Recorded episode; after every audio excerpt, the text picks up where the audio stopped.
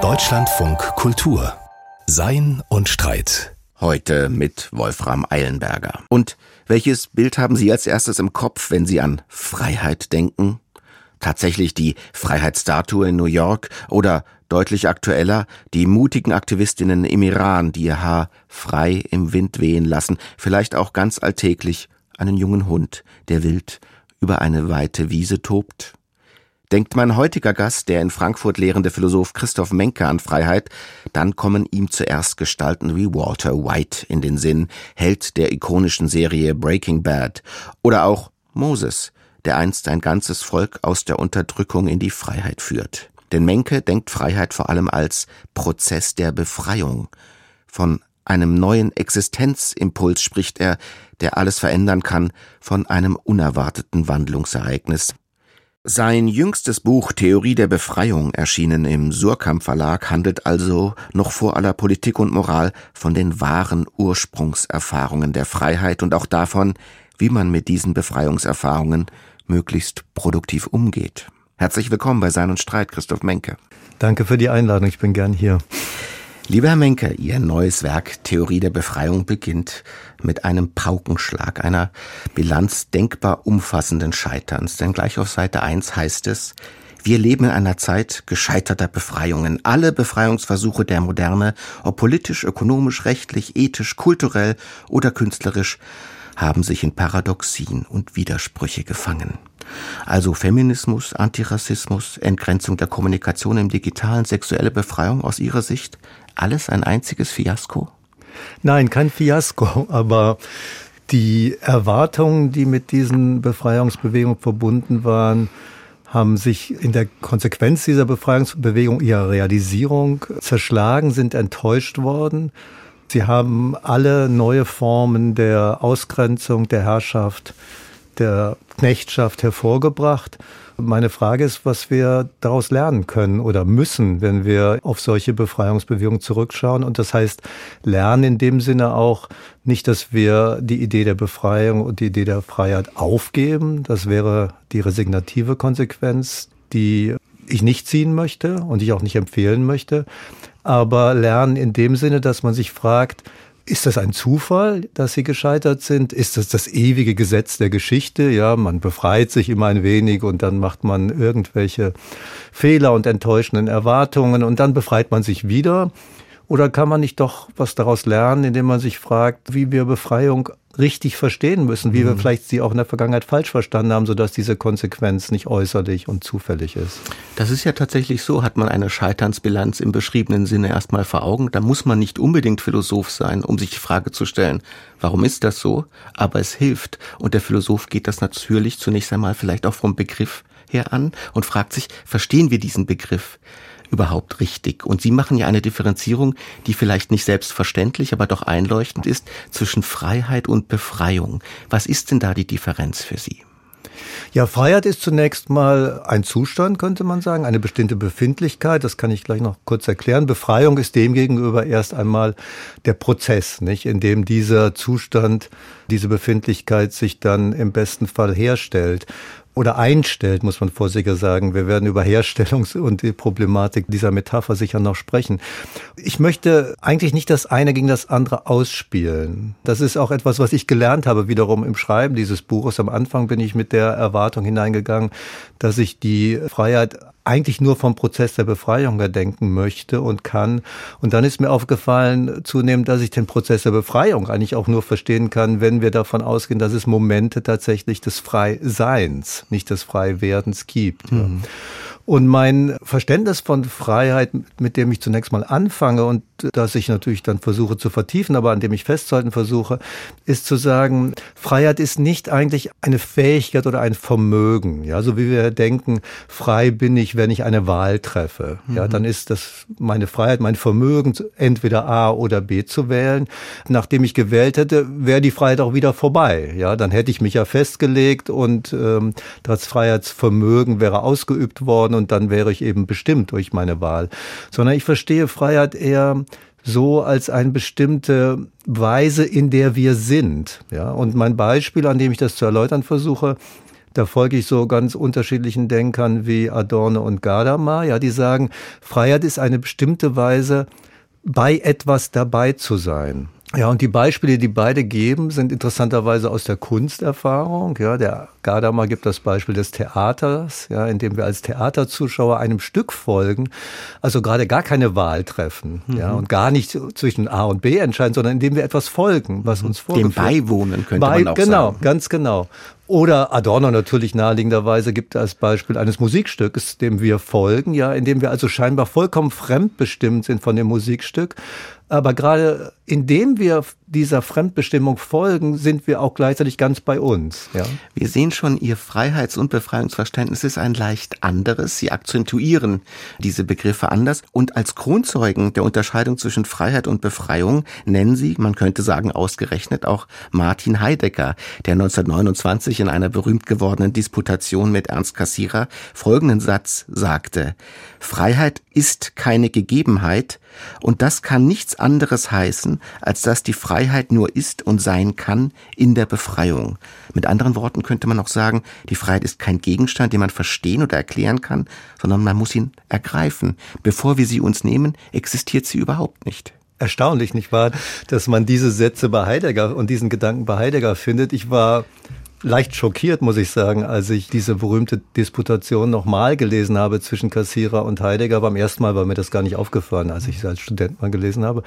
Es ist ein bisschen unheimlich. Es ist, war mir ein bisschen unheimlich in dem Moment, weil ich dann erst dachte, was habe ich falsch gemacht? Weil Sie dem ja im Prinzip zustimmen, dass Freiheit dem, ja. sich nur im Begreifen und Ergreifen der Freiheit findet. Ganz genau.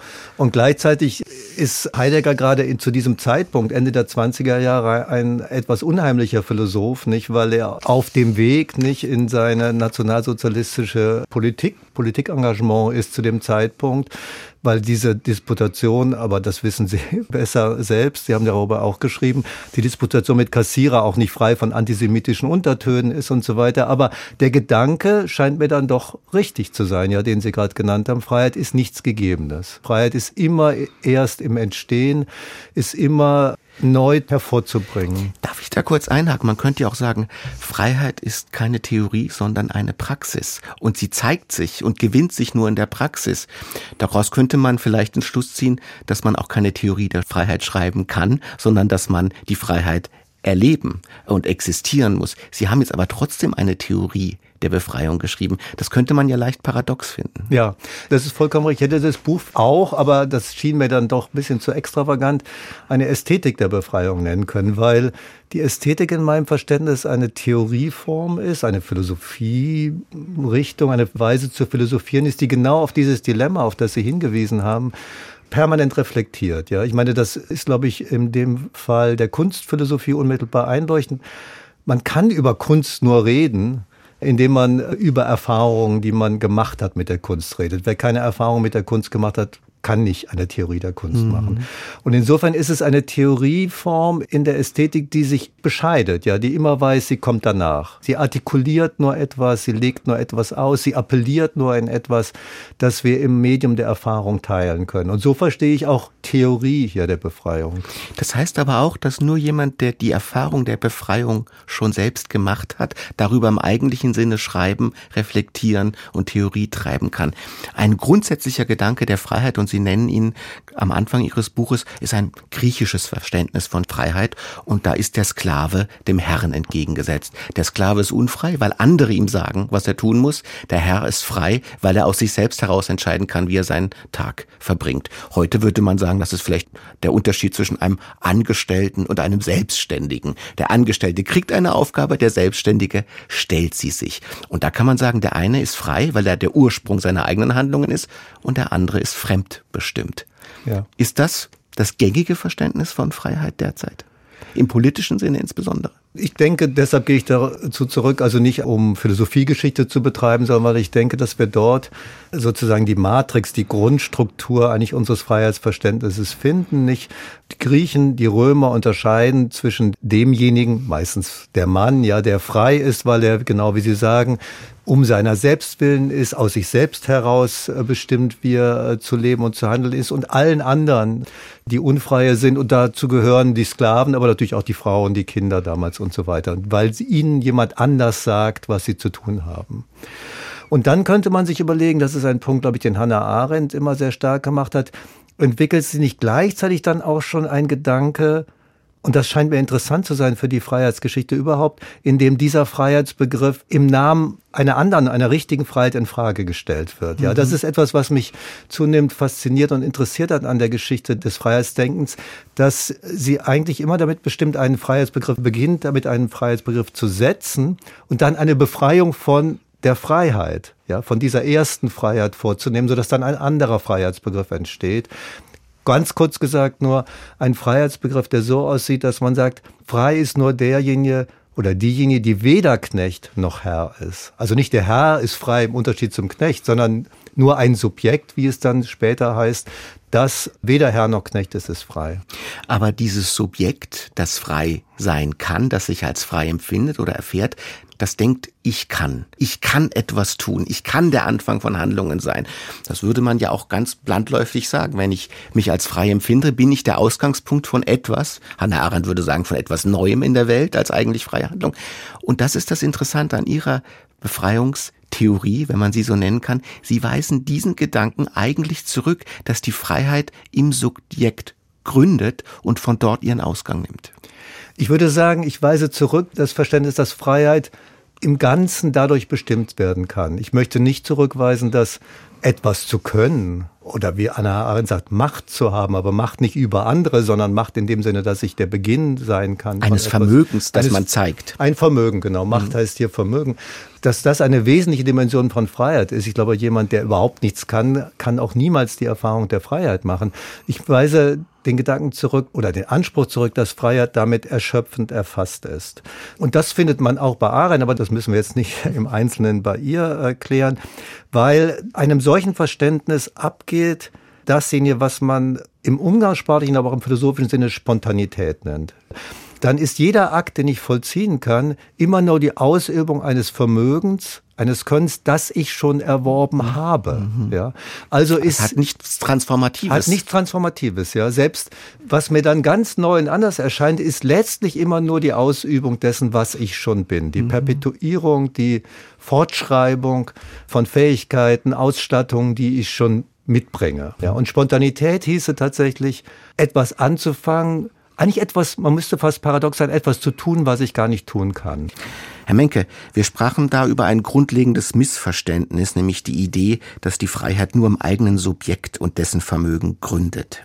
Sie entwickeln in Ihrem Buch Theorie der Befreiung nun ein anderes Verständnis, und zwar am Beispiele zweier Helden, die verschiedener zunächst nicht scheinen könnten, nämlich Walter White, die Hauptfigur der gefeierten Fernsehserie Breaking Bad, und ein Mann namens Mose, Hauptfigur einer mittlerweile weniger oft gelesenen, aber dennoch ungemein einflussreichen Serie namens Altes Testament. Fangen wir mal bei Walter White an. Ein Highschool-Lehrer für Chemie in Albuquerque erhält eine terminale Krebsdiagnose und entschließt sich, mit seinen Kenntnissen und der ihm verbleibenden Zeit zum führenden Crystal Meth-Produzenten Nordamerikas aufzusteigen.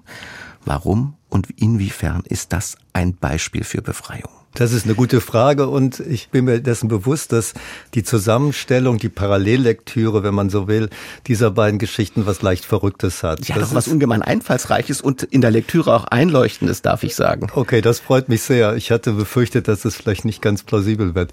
Und ich kann versuchen, jetzt nochmal zu erläutern, worin ich die Parallelität dieser Geschichten und natürlich auch bei aller Differenz, ja, bei allem Abgrund, die sie zu trennen scheint und sie tatsächlich trennt, doch verbindet. Also was mich an der Walter White Geschichte so interessiert hat, ist, dass eigentlich seine Geschichte noch vor dieser terminalen Krebsdiagnose beginnt. Es geht ganz schnell am Anfang. Es wird immer wieder erinnert in den späten äh, Folgen der Serie, was in der allerersten Folge beginnt, ja.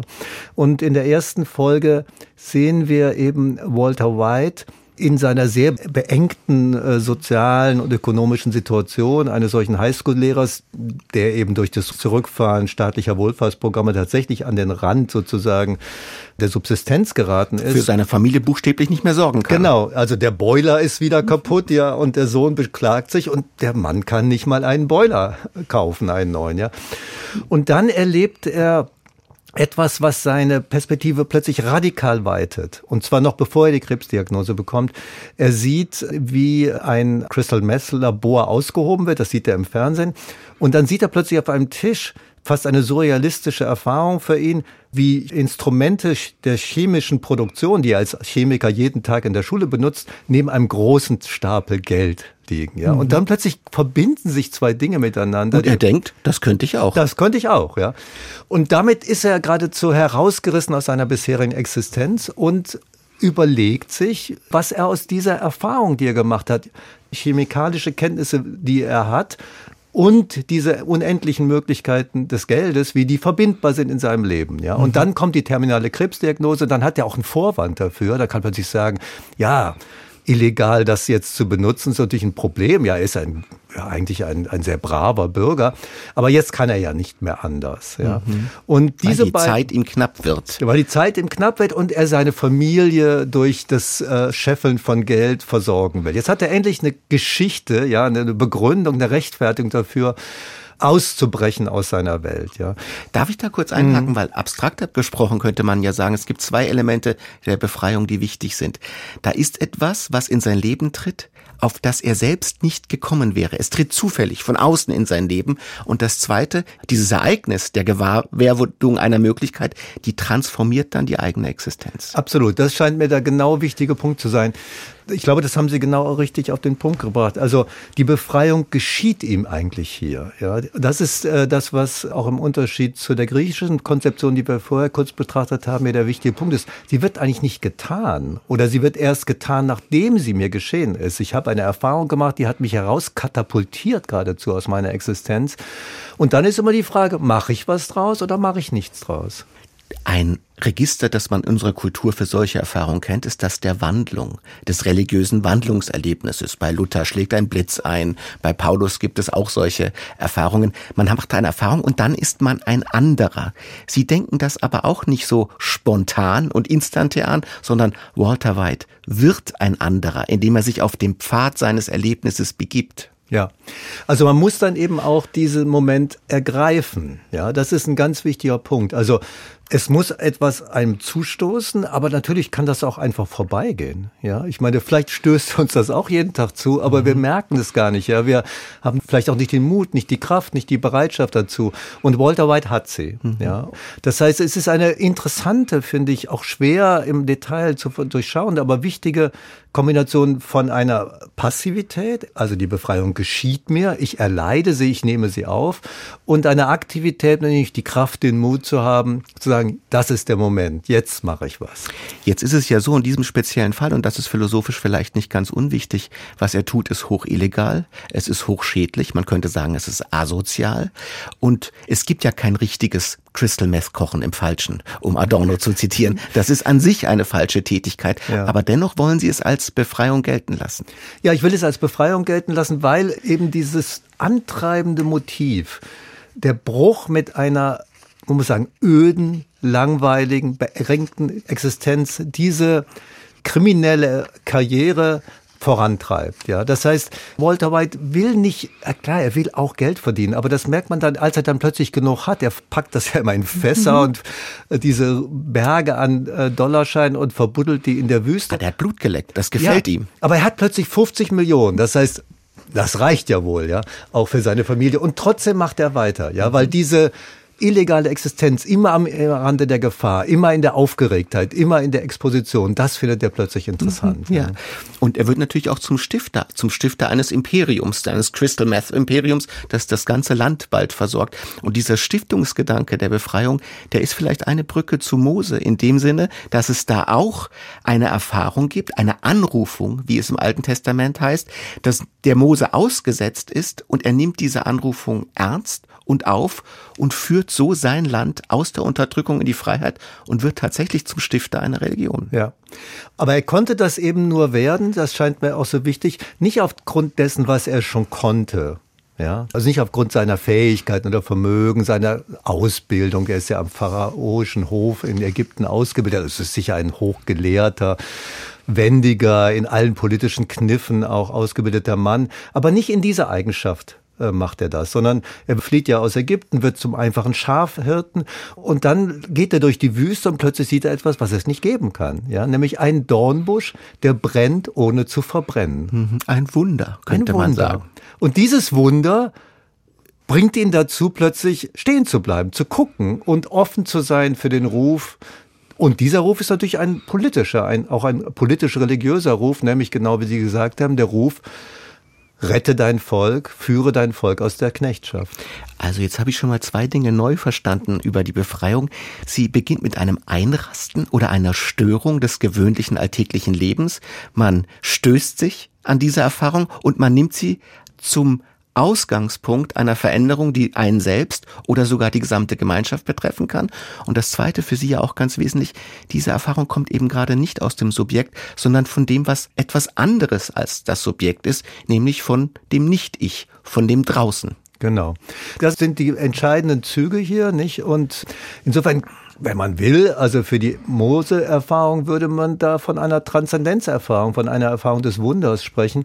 Die Parallellektüre mit Walter White sollte nur klar machen, und das ist so ein bisschen pädagogisch, wenn ich so will, auch gemeint, dass man sich klar macht, dass es nicht an eine religiöse Semantik oder religiöse Sprache gebunden ist. Man muss nicht an Gott glauben, damit einem ein Wunder geschehen kann.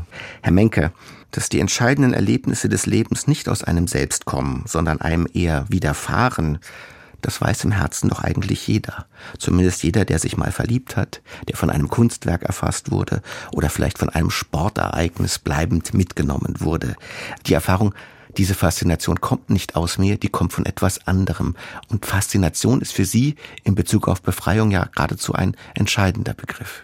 Ja, es ist ja für mich Entscheidende und auch in der Arbeit an dem Buch, als ich irgendwann mal auf ihn gestoßen bin, man, auch der ist mir zugeflogen oder ist mir gegeben worden durch eine Lektüre, ein Begriff, der mir zunehmend dieses Feld eröffnet hat. Der Faszinationsbegriff eigentlich ist es gar kein richtiger Begriff. Ja, es gibt eigentlich keine Theorie der Faszination. Ich habe auch mal nachgeschaut. Erstaunlich ja. wenig gibt es darüber. Ja. Kein Lexikonartikel in den einschlägigen Lexika, also kein Eintrag dort. Immer mal nebenbei wird er so als Erläuterungsbegriff eingeführt. Und der ist eben auch so ein bisschen anrüchig. Er kommt aus einer Tradition, in der man eben glaubte, dass man von einer fremden Macht erfasst werden mhm. konnte. Also eigentlich verhext werden. Ja, wäre mhm. äh, für eine lange Zeit eine Übersetzung gewesen. Ja, in den geschlagen werden. Aber das haben wir ja heute noch im Sprachgebrauch. Das fasziniert mich. Man könnte ja auch sagen, es spricht mich an oder es ist mit einer gewissen sogar Unheimlichkeit verbunden, weil ich gar nicht weiß, wie mir geschieht, wenn ich fasziniert bin.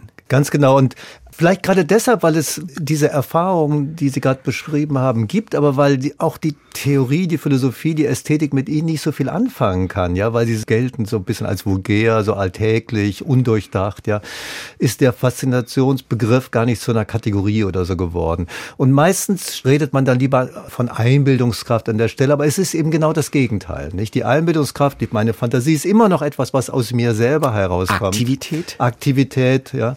Und hier die Faszination ergreift mich von außen. Nun gibt es ja diesen schönen Satz, ich will begreifen, was mich ergreift. Ich will verstehen, was mich fasziniert, weil das eine Form von Selbstverständigung ist.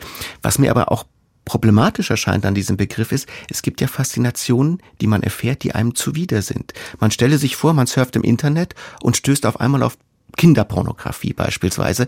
Und es gibt etwas in einem, wo man sagt, das spricht mich irgendwie an. Man kann ja dann selbst angewidert sein, man kann schockiert sein, aber die Faszination ist unleugbar. Anders gefragt, ist dieser Begriff der Faszination nicht ein amoralischer und apolitischer Begriff, der dann doch sehr schwer in eine produktive Theorie der Befreiung zu überführen bleibt?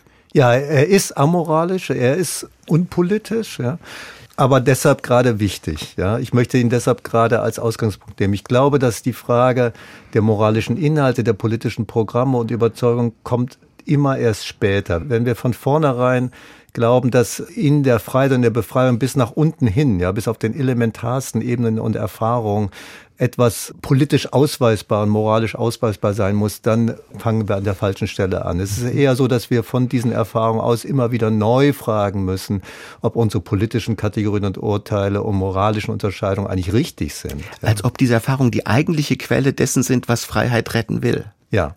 Auch Moral und Politik kommt später. Ja, es kommt nach dieser Erfahrung. Also an der Erfahrung, vielleicht sollte ich das noch dazu sagen, der Faszination fand ich wiederum faszinierend, dass sie immer einen Moment hat radikaler Unbestimmtheit. Ja, das heißt, die Faszination konfrontiert uns mit etwas, was in unserem Bestimmungsgefüge nicht aufgeht. Ja, der Dornbusch, nicht, der brennt ohne zu verbrennen. Aber es gibt kein Brennen ohne zu verbrennen. Das gibt es gar nicht. Es kann es natürlich nicht geben. Also passiert ja etwas, was nicht natürlich möglich ist. Und ja. sich in die vorhandenen Beschreibungskategorien nicht einfügen lässt. Genau. Und deshalb öffnet es eben dieses Moment, dieser Moment der Erfahrung auf radikale Weise unsere Beschreibungskategorien. Ich kann entweder sagen, mich abwenden und sagen, ich habe mich getäuscht mhm. oder ich wurde getäuscht oder auch mit Abschau reagieren oder so etwas und dann wende ich mich ab und gehe weg. Mhm. Oder ich kann sagen, wie Moses sagt, ich gehe hin. Ja, sagte, ich will hingehen und schauen. Ja, und diese Geste, ich will gerade das, ja, was ich nicht zu erfassen vermag, ist das, was mich anzieht und weil es nämlich öffnet, ja, weil es mein Leben öffnet, meine Perspektive öffnet. Das ist das Interessante. Jetzt könnte man ja dann zwei Dinge sich überlegen. Zum einen, für die Befreiung ist Neugier wichtig. Ich muss an diesem Neuen interessiert sein, aber vielleicht noch viel eher Mut. Ich muss mutig genug sein, dieser Erfahrung zu folgen und nicht sie zu verdrängen. Ja. Das finde ich auch. Das ist, glaube ich, ganz wichtig. Also, das ist ein Begriff, über den ich gar nicht gehandelt habe im Buch, weil er mir zu schwierig erschien. Ja, ich habe nur über ein Phänomen sozusagen in diesen Beschreibungen, in diesen Befreiungserzählungen ab und zu gesprochen. Das ist ein Phänomen, das glaube ich ganz eng mit der Frage des Mutes verbunden ist, nämlich mit dem Ja sagen. Mhm. Ja, ich glaube, das erste Wort der Freiheit und das erste Wort sogar der Befreiung, ja, ist nicht Nein, sondern Ja. Mhm. Ja, es ist nämlich das Ja sagen zu diesem Moment, zu dieser radikalen Öffnung, die man von außen zustößt und erfährt. Es kommt alles darauf an, ob ich sage, das ist mhm. etwas wie Moses, da will ich hin. Die Anrufung beim Namen und ja, das bin ich, das genau. werde ich sein, das will ja. ich sein. Und dann aus dieser Kraft, aus diesem Mut zum Ja sagen zu etwas, ich meine, man sagt ja zu etwas, Moses sagt ja zu etwas und er weiß gar nicht wozu. Ja. Dieser tollkühne Akt, ja, ist der Beginn der Befreiung und dann folgen viele Neins aus diesem Jahr. Mhm. Jetzt gibt es ja einen Bereich unserer Existenz, über den Sie viel geschrieben, viel nachgedacht haben, die Kunst, die für diese Erfahrungen der Unbestimmtheit, des Unbegrifflichen, der Öffnung besonders einschlägig scheint. Andererseits gibt es derzeit gerade, wie mir scheint, so eine Schwemme von Befreiungskunst, die sich als politisch engagierte Kunst zur Befreiung spezifischer Gruppen aufschwingt. Wie sehen Sie denn das Verhältnis dieser engagierten, aktivistischen Befreiungskunst zu dem Befreiungsverständnis, das Sie für und von Kunst haben? Ich sehe das sehr skeptisch, muss ich sagen. Also ich sehe skeptisch genau an der Stelle, an der solche Kunstbewegungen und Kunstformen schon wissen, was Freiheit ist. Und während ich denke, dass der einzige oder der Hauptgrund, um nicht zu übertreiben vielleicht, der Hauptgrund, warum man einen Zusammenhang zwischen Kunst und Befreiung produktiv herstellen sollte, besteht gerade darin, dass wir in der Kunst uns von unserer Befreiung befreien. Also von dem, was wir über Befreiung schon zu wissen glauben und der Sicherheit unserer Urteile, auch der Sicherheit, also wie Sie vorhin gesagt haben, ganz richtig, der Sicherheit unseres Abscheus. Ja, das ist ja auch ein moralisches Urteil, mhm. dass wir hinter diese Ebene der Urteile, die so sicher zu sein scheinen, in denen wir uns auch selber immer gratulieren und die anderen attackieren, hinter diese Ebene dieser sicheren Urteile zurückgeführt werden in einen geradezu vorgeburtlichen, gebürtlichen Zustand, ja, in dem wir neu anfangen. Und das passiert häufig nicht, glaube ich, in dieser Kunst. Vielleicht kann ich Ihnen in diesem Zusammenhang eine Geschichte erzählen von einer Besucherin bei der Documenta, die mir sagte, das kam mir wie eine einzige Anklage vor. Ich wusste genau, ich bin der Schuldige und das wollten die Kunstwerke mir sagen. Aber das wäre dann genau nicht die Öffnung, die sie von Kunst erwarten, weil es schon in einem Gestell der Wertung verarbeitet ist und ganz klar ist, was das kommunikative Ziel wäre. Ja, sobald das, glaube ich, so einrastet, wie Sie es jetzt beschrieben haben, also eine Absicht, bestimmte Mittel, die strategisch dafür eingesetzt werden und dann ein erzielter Effekt, geschieht genau die Schließung, von der Sie gesprochen haben. Ich fand, muss sagen, meine Dokumenteerfahrungen waren in der Hinsicht sehr ambivalent. Ja, ich habe auch Kunstwerke gesehen, zum Beispiel von einer haitanischen Gruppe in dieser einen Kirche, deren Namen ich jetzt vergessen habe, die fand ich grandios. Ja, weil man dort sah, wie künstlerische Praxis und eigentlich ohne festzulegen, was das eigentlich ist, ja, ein Umgang mit Materialien, mit Dingen ist, die sich auf gar keine Identität und auf gar keine festgelegte Situation zurückbeziehen lässt. Also dann nehmen die irgendeinen Müll von der Straße und produzieren etwas daraus. Ich kann nicht anders sagen, dass ich faszinierend fand, ja, weil man gar nicht weiß, was das ist und gleichzeitig weiß man trotzdem, es lohnt sich, ja, und es ist ein ein Vergnügen und eine Lust, ja, hinzuschauen und dieser Spur ins Offene zu folgen, die ja. man noch nicht kannte. Zwei Fragen vielleicht zum Abschluss, Herr Menke. Dieses Buch ist ja ein langes, ein sehr gedankenreiches Buch, vielleicht auch Ihr wichtigstes Buch, das Sie bisher geschrieben haben. So wirkt es zumindest. Es ist im Ton ein wenig anders, es ist im Anspruch anders. Es ist sehr philosophisch in dem Sinne, dass es kaum auf Zweit- oder Drittquellen referiert, sondern einen eigenen Ton sucht. Was war denn die Anrufung, die Sie zu diesem Buch getrieben hat? Oder welche Erfahrung steht da am Anfang? Naja, es waren die Erfahrungen mit Mose und Walter White, über die wir gesprochen haben, die waren schon sehr wichtig dabei.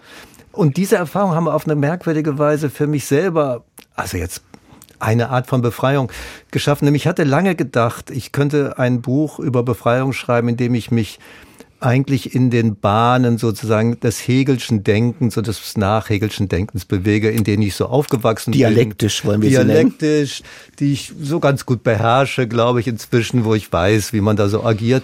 Und dann habe ich gemerkt, das klappt nicht. Diese, diese Befreiungserzählungen lassen sich mit dieser Sprache, mit diesem Zugang einfach nicht begreifen. Und dann kam eine Entscheidung, über die ich bis heute froh bin. Dann habe ich gesagt, ich lasse den Hegel und diese Hegelsche Tradition jetzt einfach weg, ja, in dem Buch und fange in gewisser Weise, so sehr man das kann, neu an. Mhm. Nochmal neu anfangen und sich auf Wege treiben lassen, die man davor nicht absah. Das ist im Philosophieren gar keine neue, gar keine schlechte, sondern vielleicht ist es selbst die Erfahrung des Philosophierens. Sie haben sie in wunderbarer Weise niedergelegt. Danke für dieses Buch und danke für dieses Gespräch, Christoph Menke. Vielen Dank. Es hat mir viel Spaß gemacht, mit Ihnen zu sprechen. Adventskalender. Ich bin Thorsten Janczek aus der Abteilung Digitale Angebote und aktuelle Kultur und ich verschenke einen Brocken. 2,5 Kilo komprimierte Kunst und geballtes Leben, nämlich Olaf Metzel, keinen Meter zurück, Berliner Kindheit. Olaf Metzel ist einer der wichtigsten deutschen Bildhauer, ist in diesem Jahr 70 Jahre alt geworden, lebt in München, ist aber Ur-Berliner, besser Ur-West-Berliner. Jetzt hat er nicht irgendeinen Ausstellungskatalog fabriziert, sondern ein richtig tolles Buch gemacht, in dem fantastisch gedruckt seine Kunstwerke mit Berlin-Bezug versammelt sind. Vom Ende der 70er Jahre bis heute. Auch der wilde Turm Turm aus rot-weißen Polizeiabsperrgittern und Einkaufswegen, der auf eine Demonstration von 1981 anspielte, als die Wut groß, die Linke bewegt, der Ton rau und der Punk laut war.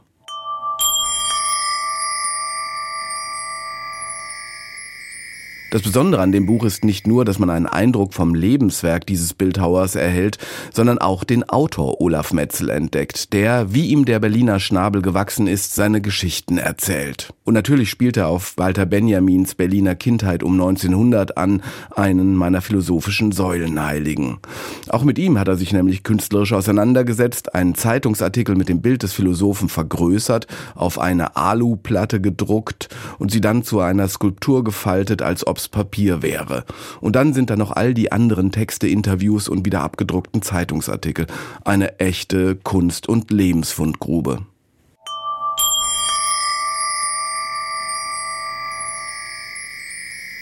Ich verschenke das Buch an einen Nachbarn, Herrn Klemm. Letzte Woche habe ich mit meinem Sohn bei ihm ein Paket abgeholt und gesagt, Mensch, Sie haben aber echt viel Kunst an den Wänden. Und schwupps, waren wir in der Wohnung, hörten die Geschichten zu den Bildern vom Schwiegervater, der Kunstprofessor in Warschau war, von polnischen Künstlerfreundinnen, sahen die Bilder der Frau, die Malerin ist, und Bücher über Bücher an den Wänden. Und genau da sind diese prallen Kunstgeschichten gut aufgehoben. Olaf Metzel, kein Meter zurück. Berliner Kindheit erschienen ist das Buch im K Casino Verlag. 388 Seiten kosten 70 Euro.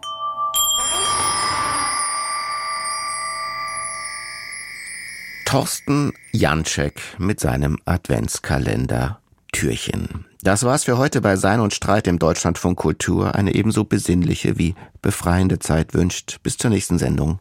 Wolfram Eilenberger.